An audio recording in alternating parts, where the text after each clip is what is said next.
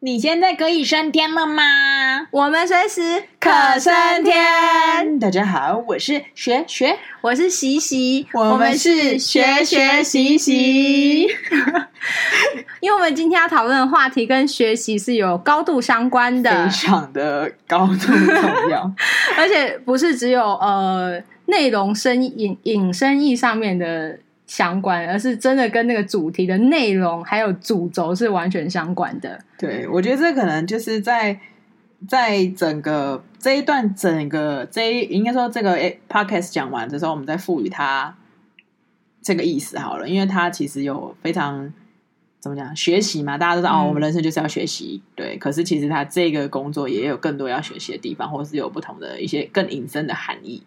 因为我们上一个呃季度，我们上一集在讲的是工作嘛，就是说工作对我们的人生的概念意义，还有我们对工作的一些想法，就是单纯以工作这个本质上面在做讨论。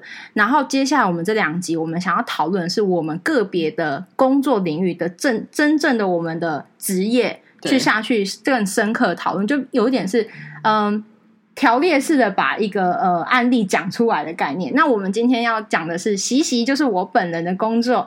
那我们前几集一直在听到，就一直发现，我们就一直会讲出。你到底在做什么呢？可以来跟大家说一次。哦，我现在是在大专院校，就是一个普通大学，就是担任就是行政的工作，然后基本上就是系上的工作啦。那很多学校会叫助教，就系助教，然后有对助教，然后有些学校是称系秘书，就系秘，就是每个学校的称呼的方式不一样，但主要就是每一个系所它会有一个主要行政工作人员，他会负责，比如说教学类的啦，比如说有一个实习啊，或器材啊、财政相关啊，或是会计相关的。嗯、那我。在我的呃学校里面，我们的系只有一个行政人员，就是不含主管的话是只有一个行政人员，所以我们是全一秒惹怒你耶。这一句话，这个这一些工作应该一个人做就可以了吧？哦、oh, no！你这真是一秒惹怒我，对不对？因为这我说真的，我们的工作的内容的业务范围真的很广，哎，就什么都要管，然后什么都有，然后。你知道我让我有时候很抱不平的，就是说，因为我们同类型的呃科科系，在别的学校，因为我是在私立大学嘛，有在公立大学，我们那个同类型的科系是有四个助教在做我的工作，哎，嗯，嗯，对，因为我有听过别的像那个淡水的学校，然后他就是，比如说他们讲助教，他们说哦，就是他们系真的有很多助教，哎，嗯嗯，然后我刚刚想到一个是，其实你。好，譬如说，我们今天我们都会说，老师你一个班几个人？好，就是七十个，七十个，老师就会管七十个人。但是你今天是管了四年级，一个年级有几个人？两个班，所以大概是一百二左右，一百二到一百四，等于四四百八，因为四个年级嘛。再加呃，就是一些延毕什么，我们基本上我们都喊五百，好，五百个学生，而且你还要管老师们。哎，老师不是管哦，哦。老师我们是同事哦，协 助协助，请你把动词用好哦。因为应该说，呃，是同事没错，可是呃，老师要按照你 follow 你，因为你是学校跟老师的中间的桥梁啊，对，而且你要去归纳出老师们的各个上班上课的时间。我们好不能用管理这个，应该说管理，嗯，对，诶。呃，应该这么说，应该说管理的人是主任，就系所主任，我是协助管理，我比较像是主任秘书啊，或者是系所秘书这样。但其实我常会开玩笑，我自己就是我也会有时候会故意在老师面前讲，我就说我好像是一个幼稚园的园长，嗯、然后我下面有主任，然后有老师，欸、有有学生，有小 baby 这样子，因为。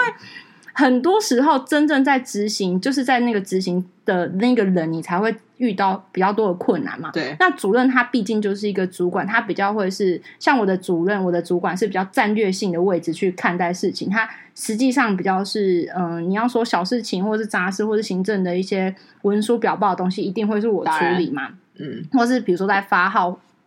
帮他发号施令，或者是帮他去规划一些，比如说时程排程啊什么的，嗯、其实都会是我在做。那我都会开玩笑，因为就每个老师有每个老师的个性嘛。那我的老师大概有十二位左右，所以、嗯、呃，这是专任，兼任不算，兼任就是无数无数可，就是无数。就是很多嘛，那就是纯专任来讲，每个专业老师都有每个专业老师的个性，那他跟学生引申出来的问题，或是他在教学上课堂上的问题也会不一样。那变成是我个我对每个老师的方法也会不一样。嗯，哎，我想到了，除了这些五百个学生之外啊，嗯、还有那个老师们啊，你还有还有大家可能没有想过的家长 长，我跟我跟大家分享，就是家长是一个我人生最大的痛。就是如果蔡英文心里有最软的那一块，家长就是我心里最软的那一块。因为真的有时候家长真的是好像看似就是没有在你的生活里面，对不对？但是他一旦想要发作的时候，他就跑出来了，他就会在你生活里面占了就是百分之九十九点九九九。对，我除了。就是呃，幼稚园园长还要面对，就是还有一个是家长，因为家长现在都很宝贝小孩嘛，小孩子都只剩一个两个，就会特别的、嗯、特别的保护，然后也特别的，就是说舍不得他受苦啊，或是有很多会介入，就是直升机家长会很多，所以这其实也是直升机家长，就是什么都要包好好的，给他直接到有没有？就是帮他处理的清清楚楚。哎呦，其实就妈宝啦，妈宝啊。爸宝啊什么的，而且这些家长就是要么就是不出现，因为好的家长就是通常不太会出现，就是小孩自己面对；要么就是出现都是有问题的，呃，应该说需 要被解，呃，他需要你处理的，呃，就是会有问题要要解决的，就会来。就是我觉得，当然紧张的家长有很多，但是说就是在这个过程中，你会知道说他们对小孩子的爱真的很大，跟很满，可是。方法对不对？对，跟长久以来的那个对应，就是他跟孩子的相处的模式，对不对？嗯、你就可以在那一件事情上面展现。因为常常就是那种家长在我面前就是要棒打孩子，你不要觉得家长来都只是骂我，就大部分、哦、在骂孩骂在你面前骂孩子，在我面前要杀死孩子，就、啊、就是怎么说？因为现在大部分会觉得说啊，那些怪兽家长、恐龙家长，就是会说会来学校骂老师，这是真的是常态。但是我必须得说，也有一部分，比如说。怪兽家长、恐龙家长来骂师长的大概只大概占百分之七十，当然有百分之三十是他其实是很受不了他自己孩，他觉得他孩子很差劲。我就讲我这种例子很多，其中有一个我觉得是我当下发作的，我发作不是那个家长发作，骂小孩啊，我骂家长，因为。但一个家长就是爸爸，就是比较心急，然后爸爸肯定是做生意的人，可能要来一趟，就是拨时间来学校一趟，也是蛮辛苦。然后在过程中，你可以知道妈妈就是那种比较温良恭俭让，然后护着孩子。然后所以中间几度，爸爸就会一直跟妈妈说：“都是你，就是都是你在这样子护着他，宠着他。”就是爸爸骂妈妈，对，爸爸就是吼妈妈之类的。然后在我面前，他就开始一直数落孩子说：“你怎么会连这学分都算错？你怎么搞的？”刚刚助教明明就讲的很清楚，一定是你自己没听清楚。还有助教之前大一给你发的资料，不都就是一翻两瞪？你怎么可以说你不知道？就是在我面前，甚至就是要有点要扒他的头。就是你知道，还好他我们的那个会议室的桌子是比较大的，就是你要扒就比较。所以这小孩的问题是也被掩蔽了，他对，就是被掩蔽，然后可能中间还有一些学分算错问题，所以要解决嘛。然后你知道他一次一一开始，我觉得还算温和的时候，就越讲越多，越讲越多，爸爸就会发现原来完全是孩子的问题，就是学学校该发的资料、该讲的都讲。干你你孩子的问题就是你的问题呀、啊。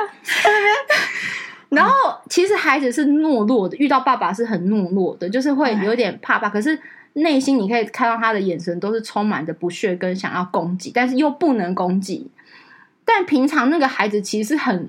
能言善道的，然后还有自己，他是一个自己一个 IG 的博客，也处理的很好。就是你可以知道，他个人在他有兴趣的事情的时候，他可以做的很好。可是，在面对可能公众事务上面，或是学习事务上面，确实差了一点。嗯。然后你知道，中间我俩公一度，我也不能太俩公，毕竟我是一个教育工作者，我不可能 对着对着家长。就是后来我就发现，爸爸真的情绪有点波动太大，而且太密集的时候，我就说：“我说爸爸。”呃，你我觉得你要冷静，我不希望你在我面前再吼一句孩子，但也不会讲名字，就是吼一句孩子什么什么。我说我们现在就在解决问题，他也很努力在跟我一我们一起解决问题，你就不要再吼他。我说你再吼他，就是我跟你之间的问题了，因为你现在站在我的办公室里面，你在吼着我的孩子，嗯，我就跟他讲。因为好感人哦，因为对我来说，那那还是我的孩子啊。你对，可是不管怎么样做错，他还是你的孩子。对啊，虽然我也是会吼孩子，就是我也是会教训孩子。可是我现在点，因为我的个性是我呃教训完之后的后面，我一定要一起想办法解决怎么做嘛。教训是前面就说你这件事错，我告诉你。可是爸爸从头到尾都在教训，然后他对他情绪下不来的时候，我后来就整个有点不高兴，我就说爸爸，你你如果再吼一次他。我就请你出去。我说我没有办法忍受你在我的面前一直吼我的小孩，那我的孩子。爸爸当下其实他就我呃，他那个表情是有点又生气又感动，那种就是那种表情，就是说哦对不起，然后又觉得说他讲出说你这样吼我的孩子，我是没有办法，我没有办法忍受，我会请你出去。他当下可能又有点被打脸吧，就觉得说。可能因为毕竟我跟孩子差的岁数也没有到很大，可能就差个七八岁。然后你突然这样讲，他可能就我我觉得他那个反应就是，但他整个就会消停，他就不好意思，然后他整个就害羞又不好意思，又觉得好像很很抱歉干嘛，他就消停。然后我这样一讲，说妈妈也有一个出入口，就说好啦，就是你你不要这样子，你让助教说嘛，你让助教跟他说啊，嗯，好不好？我们就听这样子。然后我就说爸爸，你就冷静一点。我说。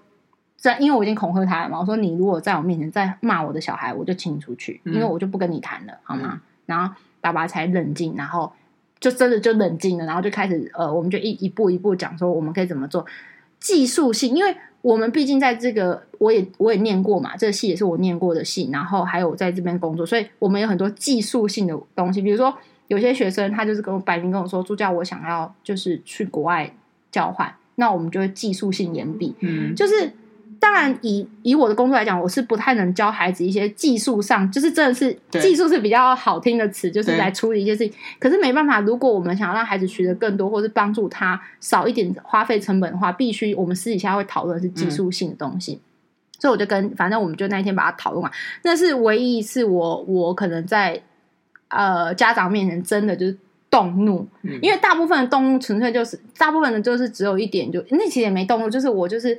制止他，因为他在我面前要打我的小孩，我那种感觉就是，其实实际上是他的小孩，可是他在我面前要这样子一直一直骂他，我真的是，嗯，我真的是不行哎、欸，我就想说，就有一种有一种感觉，就是我的狗之后我可以打，你们可以打那种感觉。说那只狗它生的，对，那只狗它生的，所以我就也有点不好意思。然后因为那时候我就也是情也是就是快速就反应了这个话，那还好，就是、嗯、我觉得孩子那时候我讲完那个话之后，那孩子是有点。我觉得那个眼神，我也是难以就是去讲。他就因为平常我对他们来讲，他应该说他们治愈我的呃角色，呃，应该说他们治愈我的感觉是也觉得我是严厉的。嗯，他们比较我觉得啦，就是一一呃比较少部分的会觉得我很温暖的，一定要跟我比较实际相处的。大部分因为我们就是你讲什么事情我就回答什么，就公事公办，所以大部分的孩子会觉得我比较严厉。嗯，大部分，所以就变成说，那一天我讲这个话的时候，我觉得那孩子的眼神也是充满了震撼，跟就是瞳孔震动，你知道吗？就是 啊，不是因为我真的要，要是我也能想象我的助教发声了，讲的说你不要这样骂我的孩子，没有，那是一种我我的反射动作嘛。那可是我我后来发现，那个孩子给我的这个反馈，其实我也要去反省，就是说、嗯、我 平常是不是太严厉了？嗯、很好，因为我我平常真的也是。比较严厉型的，因为我一直觉得，呃，严格是最大的慈悲。就是很多人都说啊，慈悲就是呃，让他过啊，let be let go 什么的。我有时候觉得，如果我今天不够严格的对待他，让他有一个，比如说规矩，不没有规矩就没有规矩就不成方圆嘛。对，我觉得他其实是有个中间值的严格嘛。然后你刚刚说是 let it go，那已经是放水，有点算是放弃了。了嗯、可是严格跟放弃中间应该还有一个是。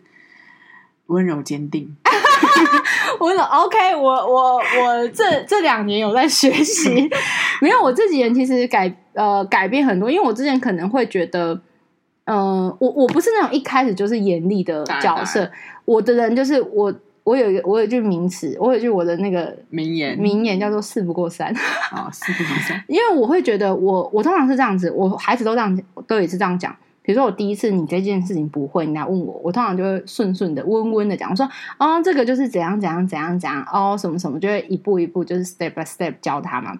第二次同一个人，就是你你就是习习同一个人来问我相同的同一个问题，第二次我的口语就会说，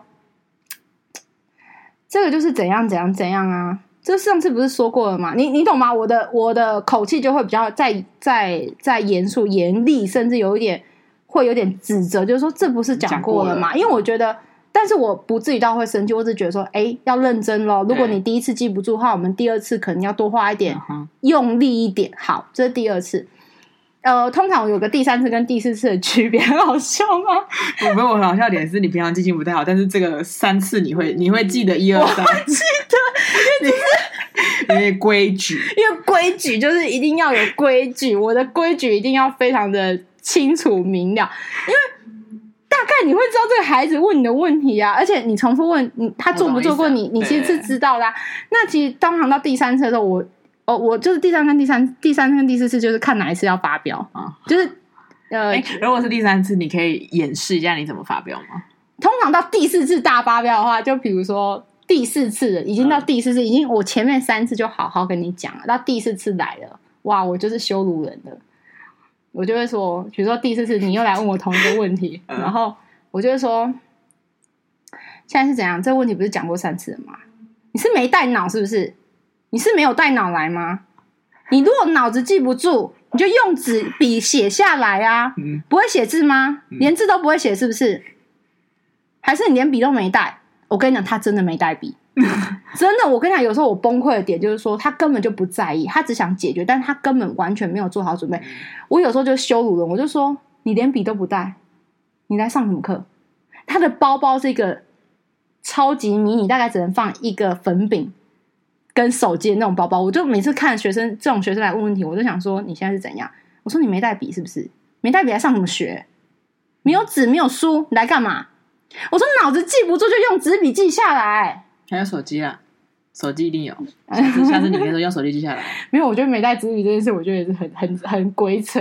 可是你必须要说，现代的年代里面，你笔真的是数量越来越少。他有时候我觉得做笔记，我们也都知道用手机会比较方便啊。因为我的我只是一个。代称就是说，你你脑子如果记不住，你就要用一个别的方式嘛。你录音也好，或者是什么，你手机都你你怎么没有做呢？然后你就重复来问我第四遍。然后你知道，有的时候我学生来问问题的时候，我前面跟那个邮局排队是一样，就是排七八个诶我我真的是不夸张，可以排七八个。然后我有时候会觉得后面七八个就是讲过，而且有些人他们赶着去上课干嘛？然后因为你问了一个第四次的问题，我觉得你在浪费我的时间，浪费你的时间，而且你在浪费后面的人的时间，我就会更你知道那个那个火气就会比较高，我就会这样讲。然后有一次我就讲了这个话，你知道我的学姐就很好笑，她就跟我讲说，她包包里面有笔啊，没笔。不行，因为学姐就是我在阐述这个过程，我说你知道吗？他连笔都没带，他都说不记起来，他已经问了第五次。那我学姐就说，我觉得你以后不要这样讲别人。然后我就说为什么？然后因为毕竟在学姐面前你会比较那个，他就说。我觉得因为你讲错了，然后我就说什么讲他还有笔呀、啊？我说他真的没笔，他还跟我借。他说有，只是不能拿来写字，他有带眉笔。然后我就当下我就在我学姐面前就是哈哈大笑，我就说你真的很又又又好气又好笑。我说你真的很烦呢、欸。他说我讲的是事实。然后我第二个学姐就说我也觉得他有带眉笔。然后他就说所以你以后不要这样讲，你连笔都不带，你算什么？如果你真的就是他在第一问第二次。你包包里面有没有笔？有是吗？没笔是不是？只有没笔能干嘛？没有我，我那时候被他一讲完之后，我再也没有说过你你是没带。我觉得这个太好笑。我的意思就是，当然学姐也是想要转化说，孩子现在就是这样了嘛。那我也要慢慢改变，就是对他们的方式。可是他们就是真的听不懂，这这是比较可怕的事情。我觉得其实最大的心态是因为。你知道我啊，在、呃、有时候之前在上班的时候啊，然后有些图就是有些人要跟你学习嘛，嗯、然后你其实就知道这个人到底有没有心啊，因为有些人他其实会带笔记本，或者是记用手机别别别别一直记，对，嗯、就是有没有心，或者有时候他们就说：“助教，我可以录音吗？我怕我会忘记一些细节，因为有些东西对我们来说是。”内建就是对我来说，那个就是内化。内化，那我们对我来说不用记或不会觉得特别难。这种好感人哦。对，那他会说：“我跟你讲，录音一点都不感人，因为有些人录了，他就来问你四次。”他是忘记他要录音，就懒惰不听，因为。因为这个事情，就是因为我不是有一年级、二年级、三年级、四年级嘛，那孩子们的进就是他的进展一定会有的嘛。然后有一次很好笑，就是二年级的戏学会就会一直来问我同样的问题。然后四年级就是已经快要毕业，然后我们有毕业展筹备组嘛，必筹组会比较靠比较接近我们比较密集的有工作的呃业务工作嘛，然后就都在办公室。他们常跟我抱怨，就是高年级常常跟我抱怨，就说他们都说我偏心。真的会有，他们其实孩子都会比较，他们就会偏心。就有时候，比如说二年级、一二年级问完问题走了之后，就离开这个大门之后，四年级就会，因为他们其实我们的空间是我的 我自己有位置，然后有一个呃共同的会议室，他们就会会议厅，其实打我们是开放式空间，孩子就默默的游到你旁边，就游到你的身边，然后就开始用一种很哀怨的脸，然后跟你说，哼，就是，还跟你哼一下，然后你就会说干嘛？就是你会问他什么事吗？他就跟你讲说，我觉得你都对学弟妹比较好。就就是这样子，然后就二十二岁的人还在那边玩这种无聊游戏，你真的不知道该怎么办。他想要得到助教的疼爱啊！对，然后我是个严厉的助教，他们没有想，没有，他们觉得我偏心。他们说为什么对一二年级就不严厉，然后对他们就很严厉这样子？然后他们就说，姐，我觉得你对戏学会都比较好，你对二年级都比较好。你对，因为嗯、呃，我们的工我们的状态是二年级有就系学会，所以要做一些也是活动干嘛，也会连接到嘛。然后三年级就会做比较课业上，到三四年级就是毕制就会比较，所以通常系学会跟必筹比，就二年级跟四年级比嘛，嗯、他们就这样讲。我听完之后我就说，我说你们真的很很。很过分哎！想当初你们在二年级的时候，我也是，我也是，这样对你们的啊。我说你有没有想过，你们的立足点已经不一样，那我用用对待的方式就会不一样。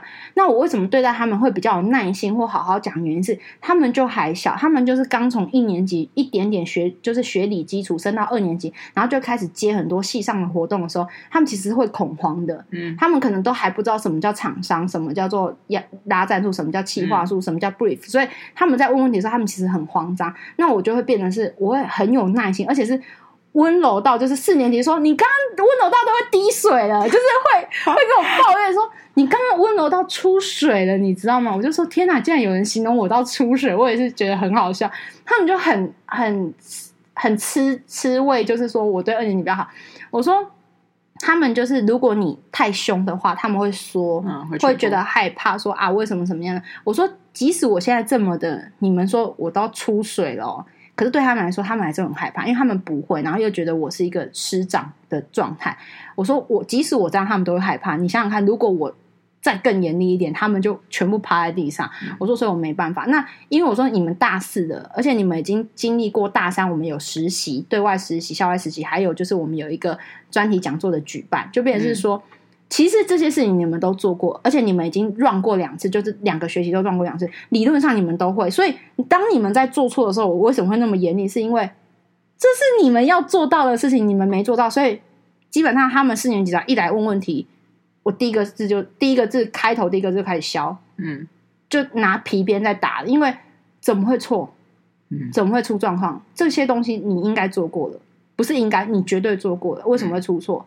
不够小心，不够仔细或什么的，我就会想，然后就会变很严厉。就是我开头的第一个字，我就是在教了，就是在教育了。但是二年级、一二年级来问问题，就是你第一个字到最后一个字，我都还是好像在。呃，鼓励他们说不会啊，我觉得很棒啊。其实我跟你讲，他们的图没有进度，或者是那个展没有进度，我还是说，哦，有啊，你这边至少有概念的，就是你知道我们的方式就不一样。然后四年你就会很崩溃，会说，然后其实，但是我觉得孩子是这样，当你跟他解释完说，我说你自己想，你是不是是不是欠骂嘛？嗯，他自己讲，对，我不应该做错。你都一定要快出手，我说对，就是可是孩子就会有一点，嗯，还是会去比较。孩子就是我为什么说那些都是孩子？原因是我有时候就觉得很像妈妈，嗯，就是孩子会说你比较疼谁，你你都对他比较好，然后连连吃东西都会这样子哦。比如说我有时候习惯性就是我某一件很可爱，就呃我们有分职务嘛，什么内公关什么公关，然后。什么植物？然后每次我只要我我习惯，如果我出去回来，比如中午出去回来，我就会带吃的啊，水果啊什么什么的。有时候我的水果不多，是可能就是店家送我的，因为毕竟就是长久在这里，很多店家都把我也当自己自己家人看待，然后就说，然后我回来我可能就只有一根香蕉或一颗苹果，或者是两根香蕉两颗苹果，一根因为我吃嘛，因为人家送我的不可能不吃。然后我回来，我说下一次我会给同样的人。嗯，可是其实我给人是有一个准则的，但他们不知道。就是我下一次回来，我就会比如说给学学，我就会说，来学学这给你吃，学学你不是喜欢吃香蕉吗？来这给你吃，就是我会一直这样这样。然后可能久了之后，就会有人就会说，姐最疼学学啦，就是什么东西都给他，然后什么什么，然后我就会说，我就会一直想说你们到底在干什么？然后我就会有时候他们如果肯跟我讲，我就会肯解释，我说。因为学学是基本上我一天上班八个小时，他八个小时都会在这边。嗯，我说你们就像沾酱油一样，每天进来一个小时、两个小时、一个小时、两个小时。对我来说，他不要说他做事情好不好，对我来说他就是劳苦功高。嗯，那他永远都陪在我身边，一直帮我做东做西，做东做西，就是一个小小陀螺一样转转转转转。我当然有什么东西，我就是希望可以补充他的体力，或是我希望他可以吃。我跟你讲，即使有一个人，他们常会这样，比如两个人同时在，然后我就会都，比如说我都给 A 嘛。即使 B 开头说我要吃，我想吃，我还是会给 A。然后我说你可以跟 A 分，或是 A 不吃，你 A 给你，你要尊重他，因为我觉得有的时候是。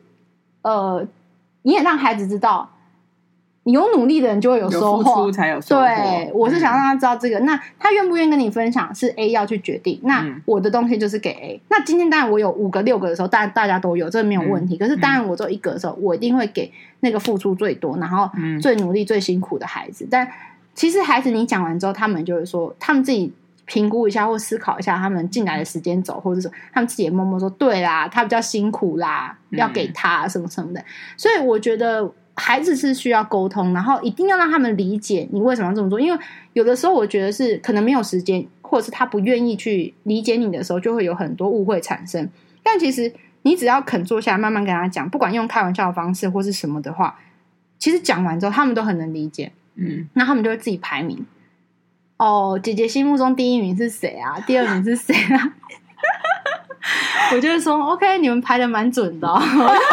我刚想说，我还想问你说，你会跟他们讲你的排名吗？对啊，你知道我就会这样子，我就说，嗯，我比如说我第几届最喜欢的是谁？这样子，我会我会这样子，因为他就是最最努力的。有一次最好笑是。比如说那一届我就排名就是都是，比如说呃 Amber 好，都是 Amber，然后就我每天都说我最爱 Amber 的时候，时候就会这样子哦。有一天呢，有一个孩子一直以来都表现很好，但他不是跟我很亲近，但是我知道他表现很好，然后他表现好到效率好到我真的觉得倍儿棒，你知道吗？就有一天我就是刚好在大庭广众之下，我就对着那个表现倍儿棒但不是 Amber 的人，然后我就说：天哪，你真的是哦，你在这一届里面，我真的觉得你最好了，我就。讲了这一句哦，你知道这些 Amber 来了吗？啊，我跟你讲，Amber 爆 Amber 给我在那边急气生气，然后重点是他们多过分，旁边的人啊，竟然把这件事情跟鹦鹉一样，一直传给 Amber，就是一直叫说，就叫他说我跟你讲，你地位不保，就叫现在说呃那个呃贝拉比较好，然后然后 Amber 就 Amber 我就想说，我因为我只是一个，因为我只想夸奖一下。贝拉做事情很好这件事情，所以我就讲了一下贝拉，而且因为贝拉是那种完全不太讲话，就是默默的那种女孩嘛，然后就默默的隔两天，你知道 Amber 进来就给我一种，也他也不跟你讲什么，然后哎、欸，我觉得是不应该上演这些后宫争夺战啊，就是争夺谁是皇 皇后，然后谁是什么贵妃，谁是什么，就是其实你知道我这样做还有一个理由，是因为。我的主管或有些老师，他们其实也有分，那我要去平衡，就是我我们、啊、比如说 A A 老师喜欢的是那个 Kitty，然后你就觉得 A Amber 其实也很好，怕 Amber 对对对对，我我有时候是平衡，就是我没有办法，我因为我们的那个毕业展好累哦，对，带孩子就是你要让，因为像我的状态是我这几届孩子们都很清楚，是我们的毕业展有分总招跟副招，就总招跟副招。那基本上我的主管主任他只直对，就是直接直接都对总招，然后他什么事就是总招总招总招，就是什么好的不好的需要讨论的都直接找总招。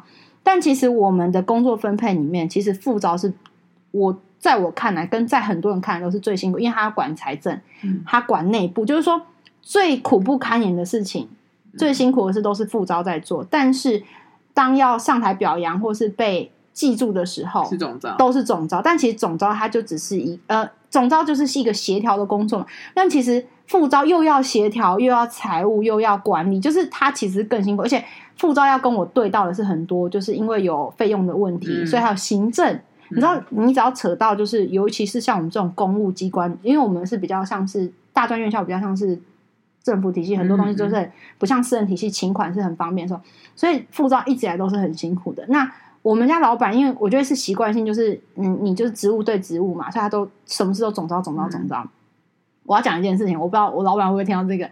有一次在我们的毕业展现场，就是我们的活动展览现场，然后我们的老板到了，就到现场了。他带了一杯珍珠奶茶，就一杯，就 just 一杯。然后呢，他就带给了总招。那因为其实我们整个团队有十几二十个人嘛，那理论上，因为总召跟副召一杯给总账，你知道，他带那一杯的时候，我我因为我是比较晚到，哎、欸，那杯是真的否总招还是他不喝？等一下给没有没有，他有带两杯，一杯他自己，一杯总招，就一杯我们我们老板一支，然后一杯总招。我讲这个是，我觉得那是一个。就是你懂吗？他就是一个反射动作，他不是刻意的这样。然后他拿那一杯出来，他就是拿给了总招，因为呃，相对来讲，大家会觉得总招是最辛苦嘛。那其实还好，那一届的总招跟副招是感情非常好的，就是当然中间有很多问题，然后我们、嗯、我把它就是我们调磨合，就磨合的不错。嗯然后他做这件事，你知道总招超紧张，总招就直接，因为我那时候人还没到会场，他就自讯息我，你买一杯，真的。他说：“他说姐怎么办？就是怎么办？主任只带一杯，那副招怎么办？什么？我怕副招的心情不好，叭叭叭叭叭，只是你知道就开始一直他自己心里小剧场，因为他也怕伤害到副召，他还跟副招就是后来讲的这件事，就不然给你喝之类的，因为总招是男孩，副招是女孩。”他讲这句话之后，你知道，我觉得我们副招超可爱，因为你知道，我给副招就这几年的副招，我都给一个观念：我最爱你。嗯，然后你知道副召回一句：没关系啊，我有姐就好了。就是你懂那种他的气势跟那个自卑感，他的心不会觉得说我、嗯、我我是被冷落的，跟被没被看到的。可是其实他是最辛苦的，因为其实总招也很知道副招是最辛苦的，但是。他就是知道，他才会在意副招的想法。但因为我这几年就把它营造成就是主任疼总招，我就是疼副招。什么人来跟我讲什么，就是副招第一。嗯，所以我刚讲那个 Amber 其实另外一届的副招，就是他也一直觉得他第一。我突然就是夸奖一下 Bella 的时候，他就他就有点哼，就是他给我连续哼了两天呢，给我吹鼻子瞪眼，就是哼。然后我就我还想说，因为我我无意识讲的那句话就是 Bella 很好的这样，然后我就说你是怎样？你不是说贝拉很好吗？我不是不是第一名，就是会这样。然后我说回到那个珍珠奶茶的事情，就变成是说，我后来其实有温温的跟我们家老板讲了一下，嗯，但是我我我当然没有那么明确，但是因为我知道我们老板不是不爱副召，就是他习惯性嘛，嗯、那。我老板说哦，就是他也会说他会会会大概知道这，就是我没有那么明确，但是我还是要稍微，因为我跟我老板是没有秘密的，就是我什么是我心里的话，或是我觉得哪边好哪边不好，其实我都会跟他说。那我们就是这样沟通之后，我觉得副召就是会觉得会比较比较平衡一点。然后所以这几届像某一届副招也是，我老板几乎到尾声都还记不住他的名字。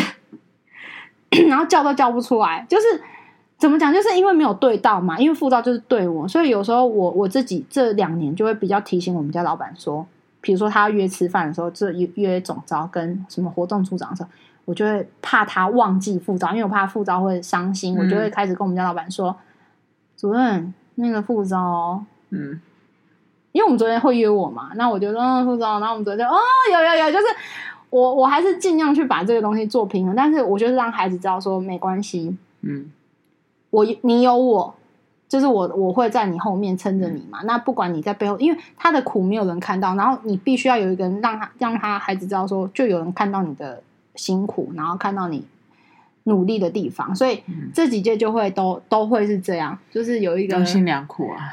原来这个争夺战，这个真的，但我觉得我刚刚也套到那个，就是其实。就是这也是处处是学习啊，就是老板也在学习，对，我也在学习，啊，副招也在学习，你当然也在学习，嗯、然后副招也在学习，总招也在学习。对啊，就是不，而且我觉得这个地方就是，当然你说教育大学读书这件事本来就是一件学习嘛，可是我觉得不是只有学理上或专业上的事情，很多呃人跟人之间的相处。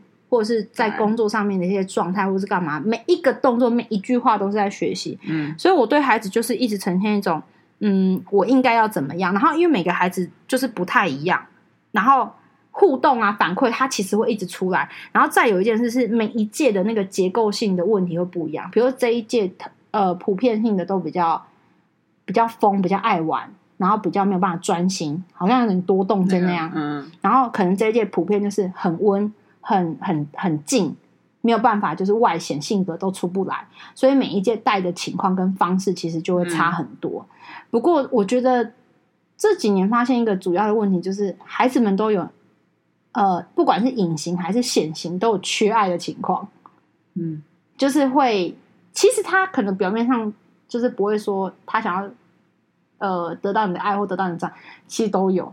只是他他们可能现在就要酷酷的，啊，或者怎么样。其实你跟他谈或跟他怎么样，或是你表现出善意的时候，他其实就会马上会有很长足的进步，或是很长足的改变，就从由黑翻翻红啊，或者什么的。其实那些都会比较是你在这个工作上会一直一直学习。因为我一直觉得教育工作者是要有一个很严格、很严格的道德底线。嗯，嗯，还有一个就是工作者的状态，因为。我不得不说，当然我在这工作也有个将近快十年。其实很多所谓教育的工作，因为教育工作人当然有老师、有有职员、有有有主管或不管怎么样。嗯、其实很多人，我我不知道，因为我后来也在检讨自己，我是不是不应该特别把教育工作者的道德底线拿这么高？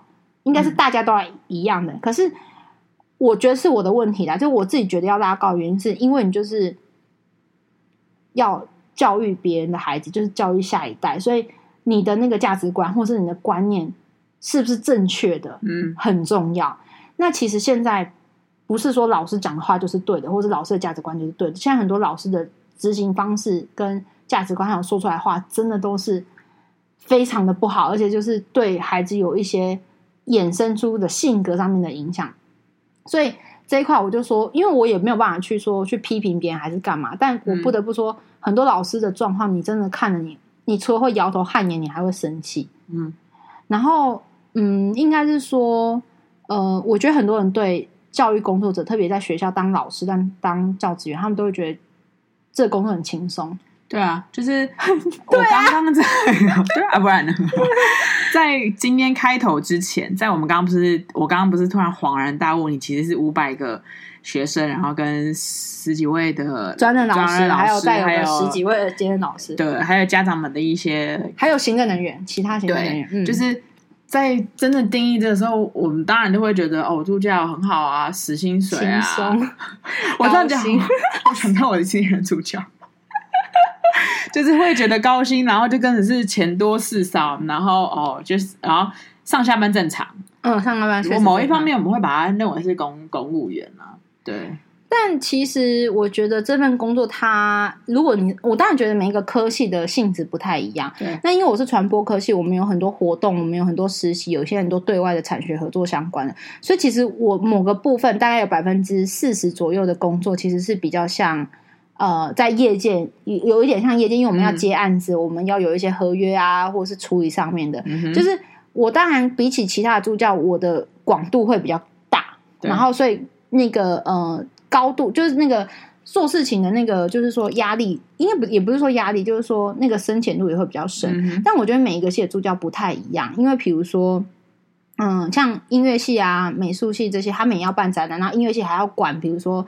器材就是呃，嗯、我就说乐器，然后比如说或者是他们的音乐厅或者相关的，嗯、可是他们有好几个助教，要抱怨一下，他们是有人专门在管演出的，有人在管专门管什么的，可是我没有嘛，我就全包嘛，因为对于学校的认定来讲，我不是术科科系，我是一个学术科系，所以就变成是说我没有那些其他的分类，嗯哼，对啊，然后所以变成是呃，他们大家都说我的工作很轻松，每次我听到这件这句话的时候，其实我。早些年我真的一秒就会生气，也不是，我会觉得说你你你又不是我，你怎么知道我有多辛苦？你知道我每天要加班，我要处理很多东西，我我每你你知道我们的省学分，我每个礼我每学期大概出去就是毕业大概一百二到一百四嘛，嗯、那个学分如果他修一百五十个学分，然后一百四十个人，你要你觉得我要看几个学分？有，我记得那个，嗯、因为我没有想过。当然，我觉得这都是要换位思考啦。就是应该说，我没有想过哦，原来省学分是这样选。因为有一次我们好像出去外面，然后你就说哦，我要先省学分，你就拿着那个学分表，然后因为你也要很谨慎，因为算错就是很尴尬，就会以后可能因为助教数学不好。哦，然后所以呃，回过头来就是其实。我觉得，呃，要说的是，我们其实我们都很容易去用我们自己主观的意思说，哦，你这个工作很轻松，你这个医美人员，你只要除除毛，然后你就可以赚个钱，然后人家那个外科手术，他要开个刀，付出的风险什么？可是其实每一个工作，它都有它辛苦的地方，对，嗯，只是说，因为大家对这个工作普遍会觉得说，啊，就是很轻松，然后时间很短，然后什么什么的。可是对我来说，其实。反而更大的压力跟那个状态，其实是在教育。我觉得教育这件事对我来说，可能是比较大的价值，就是说我能给孩子带来什么，嗯，或是我有没有真正在帮助孩子？因为我曾经人家问我说，你想要当一个什么样的助教？我的回答是，我说我希望，嗯，我说我希望我当助教，就是我我的孩子，我说我的孩子不是我我的学生，就是我家里的孩子，或是我生出来的孩子，不要说是我生出来的孩子，我家里，比如我哥哥的小孩，家庭的孩子，家庭家族里面孩子，比如叫我姑姑的，叫我阿姨的，我的弟弟，我的妹妹，我说我希望做到，就是我觉得就是。呃，换位思考嘛。嗯，我今天孩子如果今出去上了大学有问题，他去问了一个助教，我希望那个助教不是，解决问题的，是真的帮助他，而不是就是一副打发他，然后只是想说要早一点下班啊，或是干嘛干嘛的状态。嗯，就是我希望做到这样。当然，你接近下班时间来找我，我也会觉得你明天再来啦。嗯，但我的意思是说，就是。尽量是真心的，就是，但我会去分这个问题到底是不是需要帮忙跟不需要，有时候就是来乱的嘛。嗯，那我的意思说，我是希望我可以做到，就是我的孩子，你你想想看，你会希望你的孩子遇到什么样的老师，那你就成为什么样的老师嘛。嗯，如果你今天不希望你的孩子遇到一个哦，上课都乱讲啊，然后也没有在就在唱歌啊，然后在玩游戏的这种老师，哎，真的就是哎，大学有这种老师，我们就不多谈了，就是说。就是说，你希望你的孩子遇到什么样的老师？那你希望你的孩子遇到什么样的助教？然后我就是成为那样的助教。所以我不是，我不是希望我的孩子遇到的助教是那种温良恭俭让，然后就说好没关系。对我也是希望他可以严厉对待他。不能说严厉是有规矩的，对，有规矩、有界限，对，有界限对待他。我是希望是这样，所以我就一直想要，这是我的就是当助教的准则，就是我希望我的孩子可以遇到什么样的人，然后我就成为什么样的人。嗯，这是我比较。觉得这个工，因为这个工作其实会有，因为我们要接触到的人真的太多了，而且太五花八门。然后每个孩子有每个孩子的问题，而且现在有心灵问题的孩子，嗯，就是一些身心状况，或是呃，就是精神官能症的孩子，其实很多。那我们在面对这些孩子的时候，其实我们要更小心，或更提高警觉，嗯，因为孩子可能会有很多爆炸性的言论。比如说有一次我我休假，然后孩子就很急要签一个章。你知道他打给我，他说什么？你知道吗？他说：“你的薪水是我付的啊，所以你现在一定要给我滚回来帮我盖章。”这么夸张？很夸张，就是孩子已经那个价值观已经，而且我觉得他有已经完全扭曲哎，就大扭曲啊！而且他他讲这句话的时候在哪里？你知道吗？在教务处，因为他不知道我的手机嘛，他是从教务处用教务处的电话，教务处打给我。然后那时候我人在医院，反正总之我就我请假，但有事啊，我不可能请假在玩嘛。然后我那时候人在台大，然后我就接到这个电话的时候，我就真的是傻眼。然后你知道他恐吓我什么？他就说：“我告诉你，我有躁郁症，你赶快来。”就他还把他的状况来去威胁，对，威胁在场的助呃在场的其他工作人员，然后然然后打电话来威胁我。然后可是当下如果是别人，我知道很多助教就会习惯说：“那因为好，我上去不是上去就是。”因为那个时候教务处一直跟我说，不然我帮你代盖，就是他盖他的，然后当做是我同意的。我说不，我不要。嗯，你知道为什么吗？因为我们的 deadline 就已经讲好了，而且盖的是主任章。然后那一天我们主任特地一早还进办公室，然后我们有发公告说主任就是到中午十二点，嗯，他偏偏要下午三点来。嗯，然后我就说这个东西，第一盖的是主任章，不是我。我第第一个我没有办法去代表主任，嗯，因为我的代表就是在我在办公室的时间，然后而且。当天主任就已经说他当天要进办公室来处理这件事情了嘛，所以其实我的权利已经他已经收回去了，所以我就说我不做这件事，而且他不可以因为他没有照按照规定，然后就因为他想要做这件事就来对我吼说我的薪水是他付的，或者是他有躁郁症所以要盖给他干嘛就叭叭叭什么的。后来反正教务处因为教务处就是也是想息事宁人啊，他就说没关系你就盖给他，因为他这样真的很难看什么，他就说要去告。我说反正就是广告系不盖，嗯。他有办法，他自己找主任，因为那一格是主任要盖章，不是我。其实从头到尾没有我的名字嘛。嗯、我是说，那他就找主任。嗯，那最后我这一关没有放嘛。可是你知道吗？教务处放了，教务处就是他就是同意，今天没有盖主任章，他也收。嗯、因为最后 final 的收件是教务处嘛，所以你懂吗？有时候我也会讲说，你很认真、很努力去坚守那个原则线的时候，旁边还会有一些人，但旁边或者是。比你更后面那一条线的人，就是就是说没关系，你你不用过那条线，你绕旁边那个小路进来就好了。我们其实也是，我有时候在想说，这东西要不要去碰撞？嗯，比如说那个电话，就这种电话常会有，然后教务处或是哪一个处室打电话跟你说，那就怎么样怎么样吧。我就说，我常常会说姐，我没办法。我说这就是不合我系上的规定。嗯，那我我如果这个出去了，那我对其他四百九十九个孩子算什么？嗯，大家就是不公平，然后我就会会，这是我一直在拉扯，一直要学习的地方，就是说我要怎么妥协，我要怎么退。然后我如果不退的话，我有什么方式？嗯，比如说我前置作业要做的更好，比如说要更清楚的交代。什么时候要做什么事，什么时候要做什么？但其实你再怎么清楚交代，他就可能有不听，或是不看公告，或者什么的时候，就变成是说，我让越多人了解这件事情的话，他就有舆论的压力，就大家会说，助教明明就说过啊，助教明明就公告过啊，老师不是还有公告第二遍吗？就是会用这种方式，就可是你也只能说让自己的那个圈圈，就是那个规矩，在处理的更好一点，但是永远永远都会有。不同的意外，不同的事件发生，嗯，然后你每一次事件，你就会觉得说啊，天哪，要被打一拳，要被打一拳，而且有时候打的你真的是，我觉得那个不是说因为那件事情，嗯，不高兴会觉得不 OK，什么是你会觉得那个底线一直被踩的时候，你会你伤心的，因为对你自己本身是没有问题，因为我知道我 OK 嘛，嗯、你那个心里的急躁，跟我我常常会形容那个感觉，我说。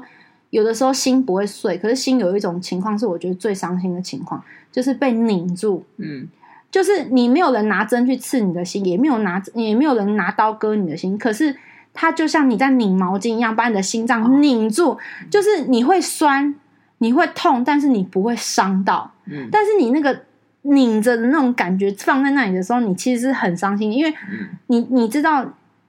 如果有别人退了，或别人不做不做好这个拔罐的动作，以后这个孩子的价值观就会就会丧失嘛。那你丧失的越多，到了底线，不管是价价值观到了底线丧失越多的时候，后面就会更更辛苦，而且他会遇到更多的问题。你就是心一直拧在那边，但是说实在，那是你自己拧自己的啊。孩子可能很开心，因为他得到他想，对他想要他得到他想要。我觉得这故事好悲伤哦。就是当然你说拧这件事情是一个。呃，很难过的一个情绪。可是我的悲伤的点是，它就真的是一个恶性循环。嗯，对。啊，天哪！可是这就是我们社会一直在碰撞的。就是、对啊，那。特别，我就说，为什么我一直觉得教育工作者的道德底线，我自己踩得很高，是因为如果你这线放弃了，没有人会教孩子，因为你今天出社会，大家都是利益为先、速度为先、时间为先，他就是不管你今天你会发生什么事情，孩子你的耐受程度、抗压性够不够，我就是要这么做。你死了，你自杀，我其实我讲白，我只是假装去安慰一下，干嘛？他其实不会。你知道，就是他有那个时间，呃，工业时代的时间压力跟科技时代的时间压力嘛。所以我一直觉得，如果我在这里没有把那个界限跟那个价值观摆好的话，那我的孩子出去如果被别人处理 或者被别人伤害的时候，我看不到啦。对，而且对啊，所以我我这这块一直都是让我觉得，我就尽量做嘛，就是能能收一个，能保护一个，能。教会一个，我就觉得是一件很好的事情。我们在这边呼吁一些教育工作者，会不会 会不会有点太 over？嗯，因为我自己当然也遇到很多，我自己真的是没有办法看得上，或者是觉得很糟糕教育工作。这当然我自己系上也有有些老师的一些行为，我们真的不好谈，因为有些都已经是到人性面啊，或者是甚至触法的状况或什么的。就是、嗯、呃，我觉得呃，回到刚刚你讲一个，是说。大家都觉得对学校工作就是很轻松，然后大家都好来好去。其实我必须要讲一个我觉得很可怕的事情，是因为我现在在这个工作环境啊，每一个都是博士，或是双博士，嗯，或留美双博士，嗯，或是美国加英国各一个博士。因为我的意思，高知识分，这高知识分，其实他们的脑子跟呃逻辑很多其实都很好，嗯，反而这些人你在所谓的呃。工作上面斗争，或者是在那边叠一对叠的时候，其实你是更辛苦。他们很喜欢跟我说，你们的工作环境单纯。其实我每次听到这句话，我都冷笑，因为很多背后的辛酸血泪史我们不能讲嘛。那我就会说呵呵，这些人更难缠，因为更聪明啊。嗯。然后，如果他想要做坏事的时候，他会更周延。嗯。那你就是你，你为了抵挡他的时候，你就觉得变得很辛苦。你就为了抵挡他做坏事，你真的要用。你平常就是正常跟别人相处，就是用一颗心嘛。你要为了要抵挡他，或者是要知道他到底想干嘛，你要用十二万颗心在在在对抗他的时候，你就觉得天哪，你是一个老师，你为什么要做这种事？就是很多时候，我觉得那个碰撞都是一直在在，因为每一个工作都有遇到不好的同事，或者是我们说就是一些，应该都不是那么适合和，甚至是人性啊，或者是一些。就是会去想踩别人啊，嗯、或是很自私啊，嗯、或者是说小人呐，小人呐、啊。可是你就没办法，很多人说啊，你以为学校就没有吗？其实我觉得学校是更厉害的小人，更高就是高知识犯罪分子。嗯，就是不是那种曾经路边会砍你，就是 不是那种菜鸡啊，不是肉眼可见可以知道。嗯、就是说我每次都说，其实我宁愿在外面工，你你，因为他摆明他想杀你，想要弄你的话，就是其实你你感觉出来，你可以处理的感觉出来。可是这个他就包装啊，你好辛苦哦。对啊，老师觉得你就是啊，你就 OK 反、啊、后面后面的背后藏一把刀，刀就是我们常开玩笑就说，呃，就是人前手牵手，然后背后下毒手。哦。还有这句话，对啊，我们有时候会就是跟老有一些比较好的老师就会讲说，哎呦哎呦之之类的，或者他就说，你千万不要相信他是鳄鱼的眼泪，你知道鳄鱼的眼泪是什么？哦，动物奇观那个 Discovery 要看、啊，嗯、动物眼泪就是呃呃，鳄鱼的眼泪就是你知道鳄鱼在吃别人以前吃它的生物以前，比如它在吃一颗鹿，吃一只鹿 不是一颗鹿，吃一只鹿或者吃一个动物以前，他会，先流眼泪，嗯，一个生理反应，一个生理反应，可是呢。你知道它流眼泪，我们如果用人性跟用呃情感包装，就是说我是为了我生存下去，我才要吃你的，哇。我所以我流下了悲伤的眼泪，为你就是成为我的食物而感 呃呃感谢，然后也觉得悲伤。但实际上，鳄鱼的眼泪就是告诉你说：“我要吃你，我要杀了你。”对，因为我要为了自己生存。没有，鳄鱼的眼泪就是说，这个东西是不值得相信，它只能是假装，就是要我得到它后面的东西。那后来我看 Discovery，他是说，为什么鳄鱼吃东西之前要流眼泪？是一个生理反应，比如说它张开，它要干嘛？它必须就是会触发它的泪腺，对之类。然后有一次，不知道某一个老师对我做了一个事情，就是你知道，就是一种表面张力跟冰糖葫芦包装的毒药。海洛因包装的跟冰糖葫芦一样，我爱吃冰糖葫芦，然后就没办法，他送给我吃的，然后我那时候也觉得，因为我太知道他是一个什么内心的人，我当时就说，呃，哦，OK，就 但也跟他说，哦，好好，谢谢老师这样。然后他一回来，我另外一个老师跟我说，天哪，你千万，他说妹妹，你千万不要相信他，这是一个鳄鱼的眼泪啊。然后我就这样，哈哈哈哈，我就自己也觉得，你知道，总之就是有很多这种事情，所以。对了，还是要呼吁一下。我觉得教育工作者最好，我觉得你们可以去思考一下，这个工作真的对这个社会有一个很长远、很深的、很深的意义。你要怎么去看待这个工作？不是只有一个钱，不是只有一个嗯职位，全对，就是最重要的是那个这个教育的核心价值在哪里？我觉得你可以思考。我觉得每一个人在意的核心价值可能不太一样，但是我觉得那个基本的准则跟那个底线，我觉得是要踩住的。我觉得是真的是蛮重要的。我今天今天这个也是翻转助教这个职位，我我没有讲的很 detail。如果我讲的很 detail，你会觉得我很可怜，因为我常常就是一整天下来，我可以六个小时没有办法去尿尿。因为我要一直接电话嘛，然后我前面我就说，我说孩子排的话，就是排六七个六七个孩子。你知道我有好几次，就是我的学生，我的工读生，我都称我的学生，呃，我工读生叫小天使。我小天使整个崩溃，他会生气。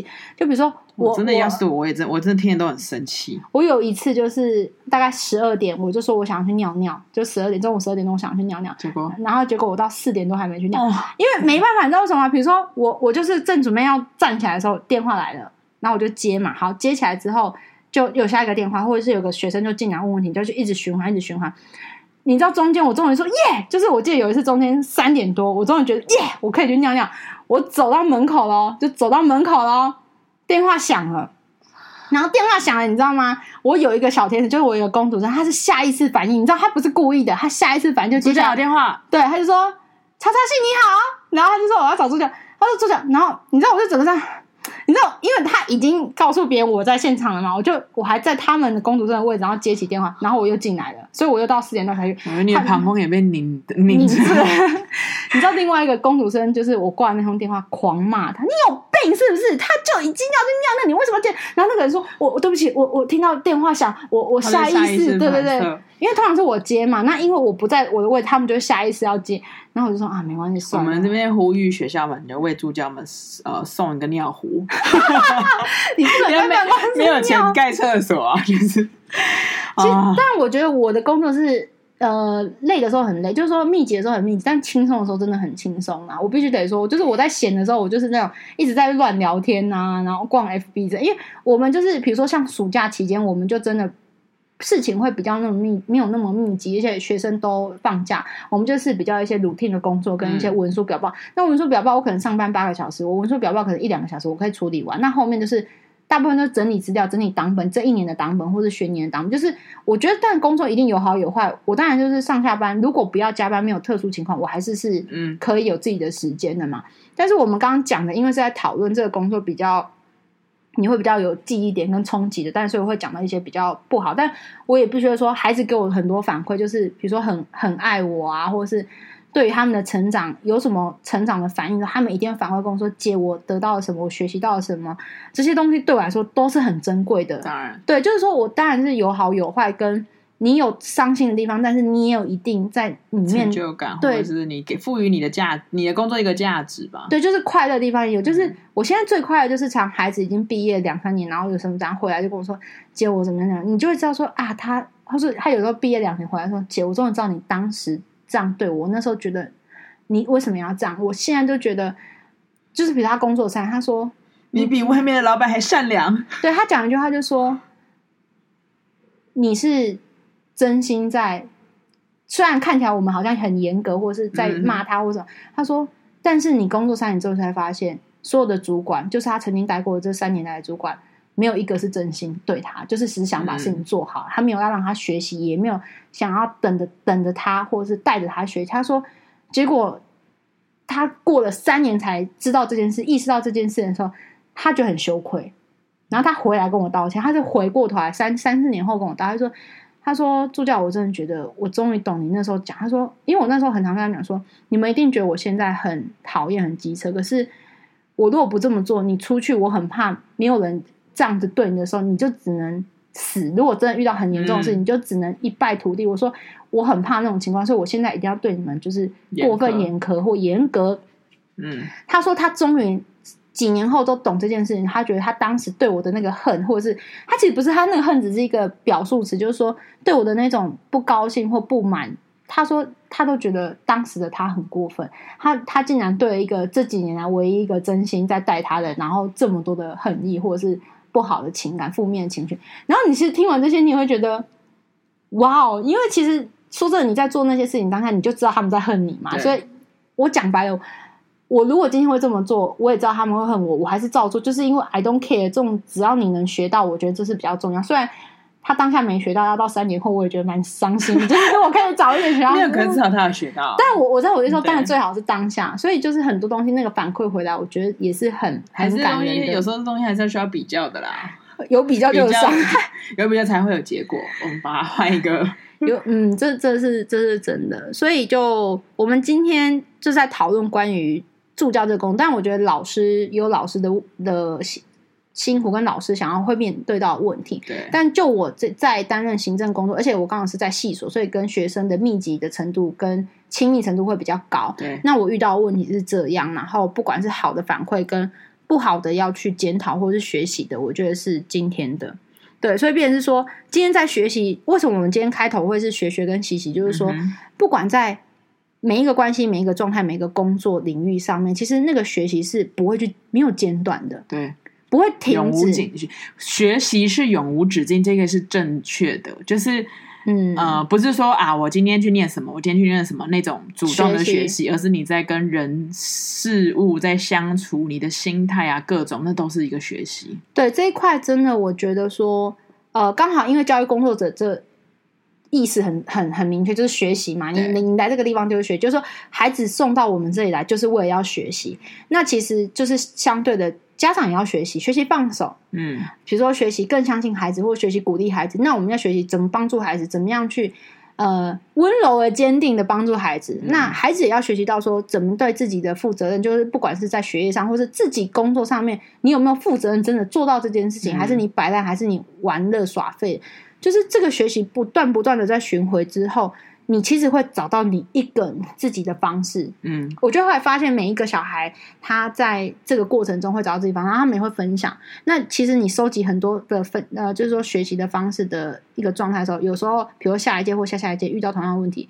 我就会可能看这个孩子，他比较适合过去可能某一个学长姐，就是孩子跟我反馈的，我就说，哎，之前有个学长姐用的方法是什么样？我觉得这个你好像适合。嗯、比如说，我会讲两个到三个，你要不要试试看？嗯，然后他就说：“哎，哦，就叫我好像这个可以试试看。”然后就会去去，他就会去思考干嘛？我觉得，因为它就是一种传承嘛，不管是学习经验的传承，或是状态的那种概念，或是心情上起伏上的情绪的传承，我觉得都是都是蛮重要的。嗯，所以呢，就是希望大家永无止境的学习。对，祝大家呢可以人生有更多的智慧。好好的学习，然后好好的相处的每一件事情，然后也在工作上可以得到你学习上的开花结果。嗯，那我们今天就到这里了，拜拜，拜拜。